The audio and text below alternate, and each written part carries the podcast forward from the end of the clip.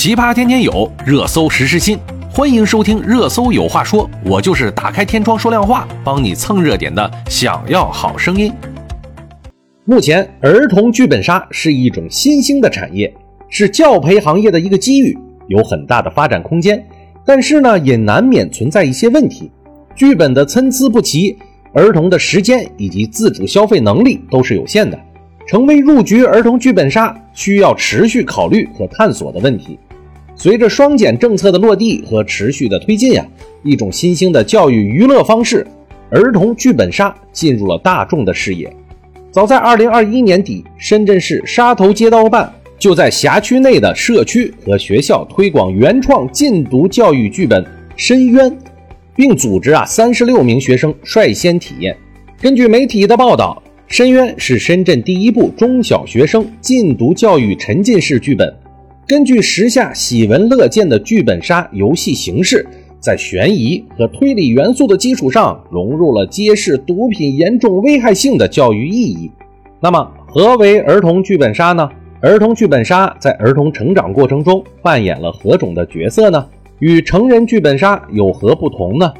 北京一家儿童剧本杀品牌发行方负责人刘女士向我们介绍，儿童剧本游戏是新兴的，面向四至十四岁儿童的真人扮演游戏，以剧情为核心，围绕剧情开展，一般是通过七到十个人的桌游形式，孩子们在两个小时内通过阅读属于自己的剧本，扮演故事中的角色，在剧情中推理、体验和思考，寻找线索，推演真相。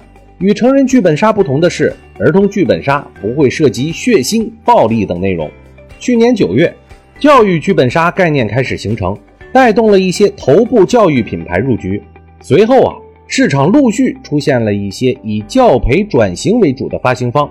二零二二年初啊，儿童剧本杀开始在多个平台出现，涌现出了多位博主推广营销，不少教培机构加盟用以销课。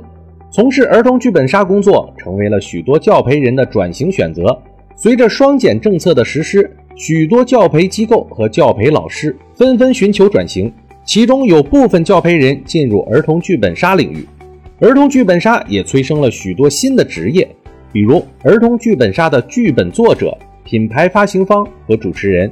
作为品牌发行方的刘女士，一般会与剧本作者合作。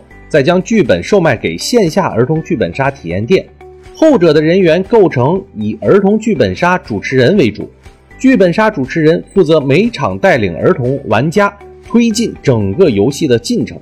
曾在教培行业就职多年，目前转做儿童剧本杀主持人的李女士告诉记者，在她看来呀，儿童剧本杀的运营逻辑、教育目标、交付服务等方式都和教育行业类似。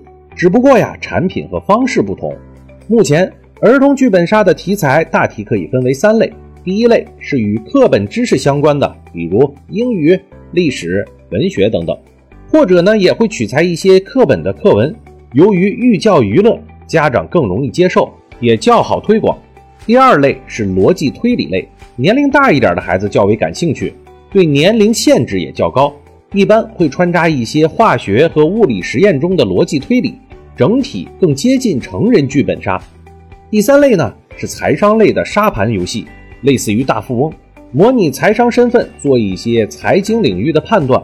目前比较受欢迎，因为相对来说比较复杂，所以需要我们的主持人非常熟悉流程，才能帮助孩子阅读提取相关关键的信息。儿童剧本杀是否真的犹如传说中所说的，是未来教培的新出路呢？某品牌教培运营顾问金先生向我们透露，由于目前儿童剧本杀是一种新兴的产业，难免也存在一些问题。首先是本子乱，许多剧本发行方不是儿童教育出身，剧本质量难免参差不齐。很多本子虽然标榜自主研发、独家发行，但不少还是互相抄来抄去的。此外啊，很多儿童剧本杀只是套用了成人剧本杀的模式。更适合儿童的剧本杀模式仍处于探索之中。一个很大的缺陷是在实操过程中啊，很多主体是儿童，有些年龄小的孩子读不懂，年龄大的觉得无聊。一般而言，三年级以上的儿童才最适合。否则呀，游戏过程会很容易处于迷茫状态。根据调研，目前儿童剧本杀的项目品类、生命周期都有限，无论是产品成绩还是产品的延续性，都是有一定限制的。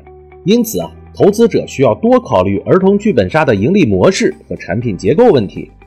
那么，你会让你的孩子去参加儿童剧本杀吗？评论区告诉我吧。好了，今天我们就说到这儿吧，我们明天见。